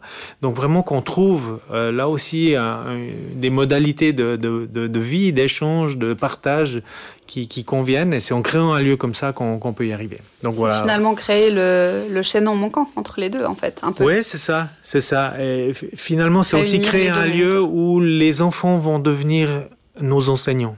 Parce que je suis certain que les enfants vont ouvrir des voies qu'on ne soupçonne pas. Hmm.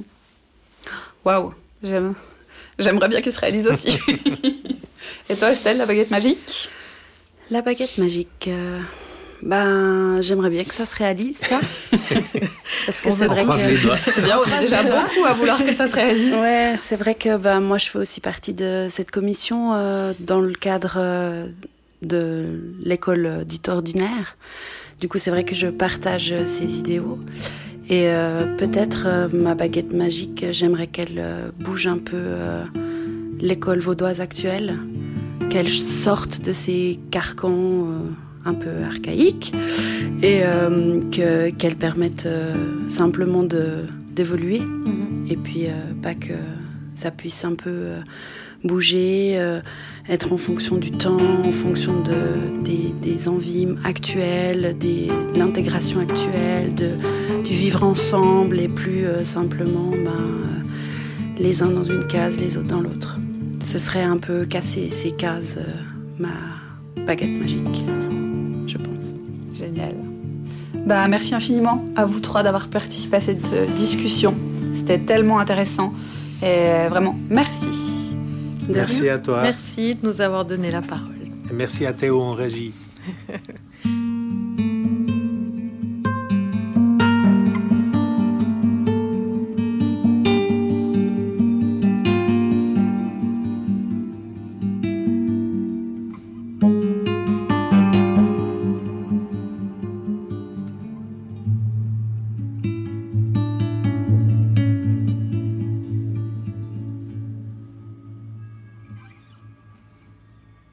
Parenthèse est un podcast produit et enregistré au KBS Studio par Sarah et Théo Missili.